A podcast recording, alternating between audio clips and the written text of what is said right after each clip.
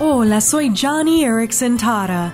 Cuando nuestro equipo de voluntarios estaba en Brasil, Carla trajo a su hijo adoptivo de 10 años, Rico, a nuestra distribución para recibir una silla de ruedas. Carla explicó que el pequeño Rico fue una bendición inesperada. Carla lo encontró en la calle, un bebé abandonado de cuatro meses. Ya que sus propios hijos eran adultos, Carla sabía que Dios la estaba llamando a cuidar de este bebé. Rico ha tenido muchos problemas de salud y no ha sido fácil para Carla.